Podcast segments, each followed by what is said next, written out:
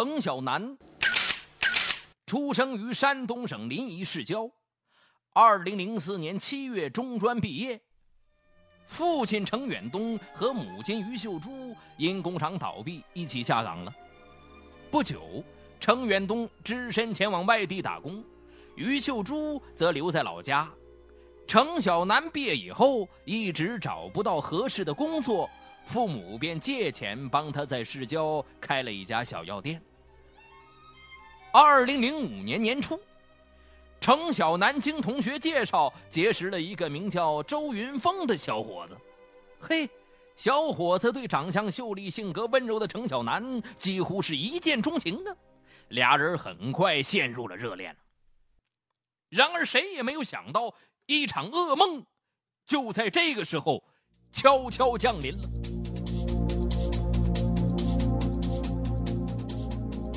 二零零五年七月二十三号晚八点三十分左右，一个男青年来到家里，此人名叫孙宝坤，二十七岁，是程小南的一个远房亲戚。尽管平时交往不多，而且知道啊，这男的因父母离异，从小性情暴躁，至今没有一份正当的工作，母女俩还是热心的接待了他，毕竟有点亲戚嘛。孙宝坤开门见山：“啊，呃，我这次来呢，主要是想借点钱做蔬菜生意。”于秀珠就问：“说借多少啊？”“不多，你借我五千块钱吧，我很快就能还你。”这孙宝坤一贯游手好闲呢，估计借给他也是有去无回，而这个药店的钱大部分是借的。于秀珠便把程小南叫到旁边商量了一下，决定给他二百块钱。接过钱，孙宝坤心里很不满意，但嘴上倒也没说什么，又随便聊了一会儿，以后准备回去。有些过意不去的于秀珠让程小南待在家里，他亲自出门去送孙宝坤。于秀珠和孙宝坤一前一后的沿着一条小道向东走。于秀珠的穿着非常单薄，孙宝坤望着于秀珠那还算丰韵的身体，浑身上下燥热不已呀。一会儿，俩人走到了一个路口，孙宝坤发现四下无人，而前面不远处就是一片树林。他突然从背后一把抱住了于秀珠，于秀珠吓一激灵。啊！你干啥？你干啥？对于这个问题，他很快就从孙宝坤那邪恶的眼神和狞笑中找到了答案。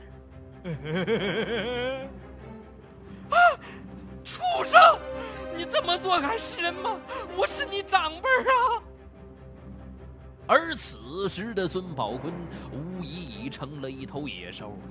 他使劲将于秀珠往前面的树林里面拖，于秀珠体力单薄，又受到惊吓，很快就被孙宝坤拖进了树林。你放手！你放手！于秀珠誓死不从，拼命的呼救。急于得手的孙宝坤对着于秀珠的太阳穴就是狠狠两拳呢，于秀珠当场昏迷过去。孙宝坤发泄完兽欲，赶紧伸手去试于秀珠的呼吸。就在这个时候，于秀珠的眼睛睁开了，看见自己赤身裸体的样子，于秀珠是羞愤至极。他抓住孙宝坤的胳膊，疯狂地捶打着：“我就是拼了这条命，我也要让你这个畜生蹲牢！”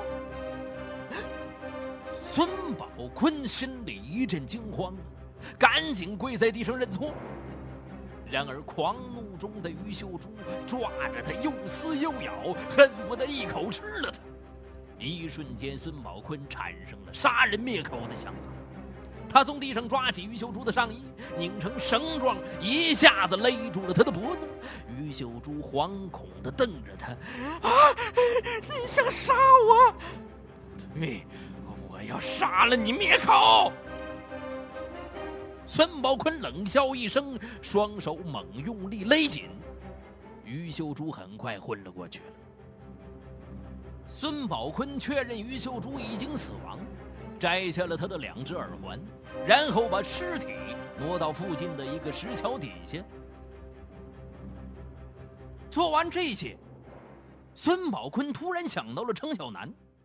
程小南知道母亲于秀珠是出来送他，他发现母亲失踪以后肯定会报警啊。那么警察很快就会找到自己，他必死无疑。已经丧心病狂的孙宝坤随即决定返回去，再杀掉程小南灭口。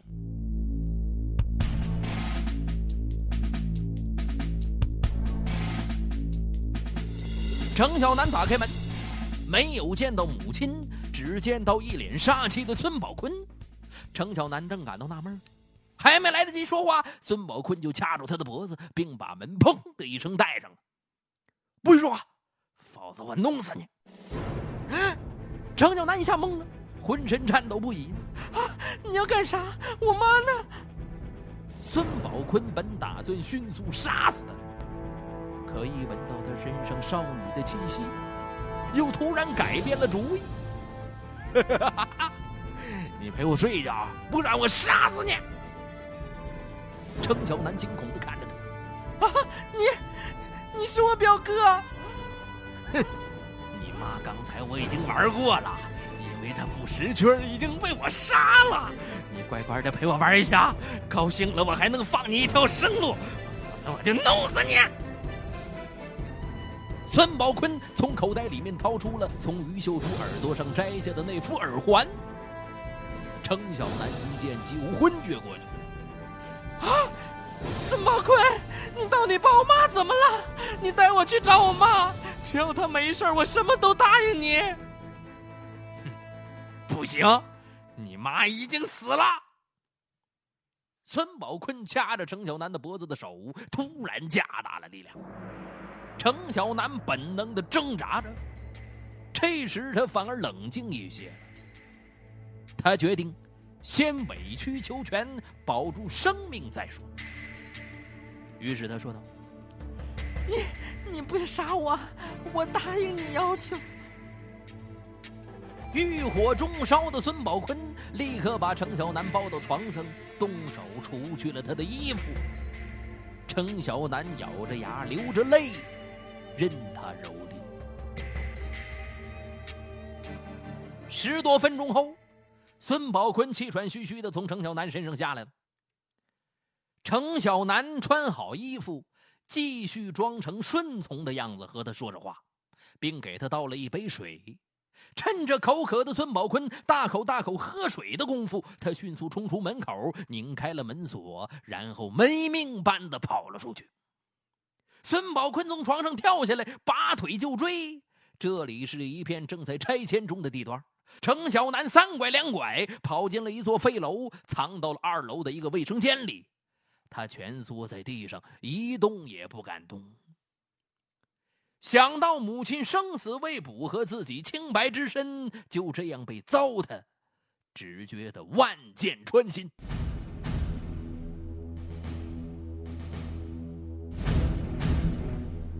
程小南好不容易挨到了天色微亮，他估计孙宝坤已经逃走，便小心翼翼的从废楼里走出来。找到一个公用电话亭，他想拨打幺幺零，可一拿起话筒，他又犹豫了。他和母亲都被孙宝坤奸污，再说他还是自愿接受的。一旦孙宝坤被抓，那孙宝坤就会把这一切供出来。一旦被人知道了，他作为一个姑娘家，还有勇气活在这世上吗？程小南回到家里，立刻关上门，嚎啕大哭。直到此刻，他所有的紧张、耻辱和痛苦，才随着眼泪被一起释放出来。哭过之后，程小南开始收拾昨天晚上被弄脏的床铺，把床单和身上的衣服放进了洗衣机清洗，然后双手颤抖的拨通了男友周云峰的电话。云峰，我妈昨天晚上失踪了。大约凌晨五点半，周云峰骑着摩托车匆匆赶来。六点十分左右，程小南和周云峰在离家不远的一座石桥下找到了母亲的尸体。母亲赤身裸体，尸体已经僵硬。程小南悲痛欲绝，扑倒在地。周云峰立刻打电话报警。七点左右，辖区派出所和临沂市公安局的民警赶到了现场。警方怀疑于秀珠是被人奸杀，从现场提取了于秀珠的衣物和其他证物。程小南刚见到母亲惨状的时候，恨不得警察立刻就能抓到孙宝坤，啊，为自己和母亲报仇雪恨。那一刻，他决定不顾一切的要说出真相。可是，当他面对警察的询问的时候，他却突然改变了主意。程小南告诉办案警察。七月二十三号晚上七点半，他从药店回来，发现母亲不在家。他以为母亲出去和别人打牌了，也没多想，一个人吃了晚饭。吃完晚饭就睡了。醒来后已经是第二天凌晨四点多了。因为母亲平时很少在外过夜，他很担心，便打电话告诉了男友周云峰。之后，他们沿着母亲可能去的地方以及可能经过的地方，一直寻找了半个多小时，才在桥下。发现了母亲的尸体。警察问程小南：“这几天家里是否有熟人来过？”他竟一口否认。当天晚上，父亲程远东从外地赶回来，见到于秀珠被害的惨景，跪地嚎啕大哭：“啊，秀珠！”是谁害了你？我要亲手杀了他！悲伤不已的程小南安慰父亲的时候，被程远东狠狠的抽了一个嘴巴。你也不是小孩子了，为何对你生的养你的妈妈这么不在乎？你要是昨天晚上就报警，他不一定死那么惨。程小南失声痛哭。警方对于于秀珠的牌友，以及他经常接触的人，进行了广泛的筛查。但这些人的嫌疑很快被排除，因为程小南对事情的隐瞒，排查工作进行的非常艰难。八月三日，于秀珠的尸体被火化。望着痛苦不堪的父亲，程小南的心里。极度的挣扎。周云峰一有空就过来陪伴程小南，耐心的开导他，连他换下来的衣服都默默的帮他洗好晒好。然而周云峰越是这样，程小南心里就越是痛苦不堪。程小南一直守身如玉，和周云峰相爱以后，周云峰也提出过那方面的要求，他总是羞涩的拒绝了。而自己一直苦心坚守的清白和纯洁，就那样被一个恶魔般的男人给毁了。他常常把牙齿咬得咯咯作响，有时狠狠地抓着头发惩罚自己。杀母之仇、夺身之恨压迫着他，愧疚、耻辱就像锥子一样扎在他的心上。每当想到那恶魔般的凶手正逍遥法外，而放走他的不是别人，正是自己，程小南就从心里鄙视，甚至咒骂自己。警方始终没有找到破案线索，程远东的头发几乎白了一半，他辞掉了工作。除了经常跑公安机关，后来呢，竟天天跑去跟于秀珠的那些牌友接触，希望能从他们那里得到凶手的蛛丝马迹。见父亲这样，程小南的心犹如刀割一样。程小南就这样一直忍受着内心的痛苦，将真相隐埋的天衣无缝。他本以为这样会安全一些，会早一天结束这场噩梦。然而他想错了，孙宝坤以外出打工的名义在外躲藏了一段时间，见没有任何动静，就壮着胆子拨通了家里的电话，装作关心的询问是否抓到了杀害于秀珠的凶手。他从家人的嘴里听出，并没有人怀疑自己，不觉暗喜。他完全猜透了程小南的心思，啊，他完全是出于保护自己的名声而没有把我供出来呀。但这并不意味着他会永远闭嘴呀。二零零五年十一月份的一天早晨，程小南突然接到一个电话，刹那间他脑海一片空白。电话另一端正是孙宝坤的声音。嘿嘿，在别人眼里，你还是清白的，还是你聪明啊！这事儿天知地知啊，到此为止啊！这样对你对我都好。你真要是把我供出来，哼，到时候我可什么都往外倒啊！程小南拿电话的手不停的哆嗦，精神几乎要崩溃了。不一会儿，电话又响了，孙宝坤嚣张的补充：“哎，你别忘了啊！”当时你是点头答应的，那不算强奸，充其量只是通奸而已。可以，程小南无法接受这个恶魔的鄙视和嘲笑。就在这一刻，他突然感到了无尽的后悔。第二天晚上，周云峰正在陪程远东和程小南父女一起吃饭，电话又突然响了起来了。此时的程小南脸色蜡黄，浑身战栗不已。周云峰接了电话，原来是一个购药者咨询一种药物有没有到货。周云峰就问程小南了：“哎，你怎么了？为啥一听到电话这么紧张啊？”程小南惊慌的掩饰着：“啊，没什么，当时我正在想我妈。”在痛苦中挣扎的程小南，经常会出现一些幻觉。他的耳边一遍遍回荡着孙宝坤那狰狞的声音，眼前无数次闪现出母亲遇害时的情景。前者在威胁他不要说出真相，一旦说出来，他将身败名裂；后者却是一个冤魂在哀泣，似乎在质问他：“我的女儿，妈妈很同情你，但你难道就这样一直隐忍下去吗？妈妈死的好惨呐！”程小南就这样，一会儿仇恨，一会儿懊悔，一会儿自责，精神几乎到了崩溃的边缘。二零零五年十二月二十五日，一对农村夫妇用板车拉着一大包棉花找到程家，他们对程小南说了：“啊，呃，今年棉花刚栽的时候。”住在这儿的于秀珠向我们订购了一百斤紫棉，说一定要头茬的大花节的，给女儿做几床棉被，说给她结婚的时候做嫁妆。呃，这些棉花是我们一瓣瓣精选出来的，特别好，特别柔软，在市场上买不到啊。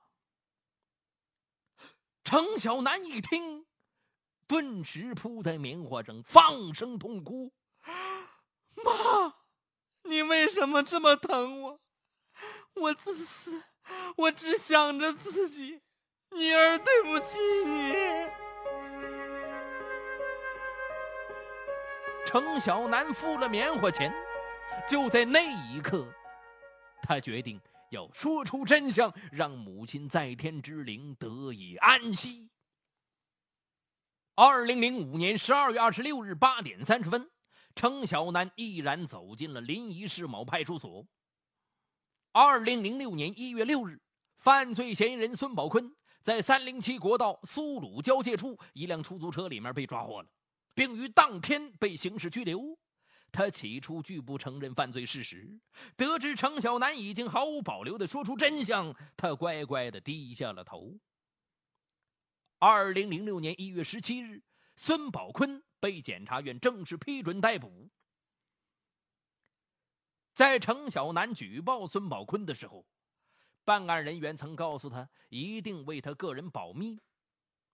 然而，经过反复考虑，程小南还是决定要告诉周云峰。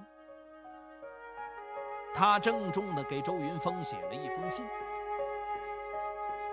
云峰，我本来想把那神秘和宝贵的一刻留到我们新婚之夜。”可那个恶魔在一夜之间把一切给毁了。现在，我终于说出真相了，我的心总算平静了一些。警方曾承诺要给我保密，但是我觉得应该彻彻底底的告诉你，不然我的心仍不会得到安宁。虽然这样做有可能失去你，但我不后悔。云峰，我对不起你。接到程小南的信以后，周云峰一时无法接受这个残酷的事实。数度犹豫以后，他痛苦的提出，两个人暂时分开一段时间，让自己好好冷静一下。此后几个月里，程小南好几次听到电话铃响，他拿起来刚喂一声，对方就把电话挂了。他知道，电话是周云峰打来的。也许他只想听听他的声音，想知道他是否平安，或者还在做着艰难的抉择。二零零六年五月，孙宝坤因涉嫌故意杀人、强奸罪，被判处死刑。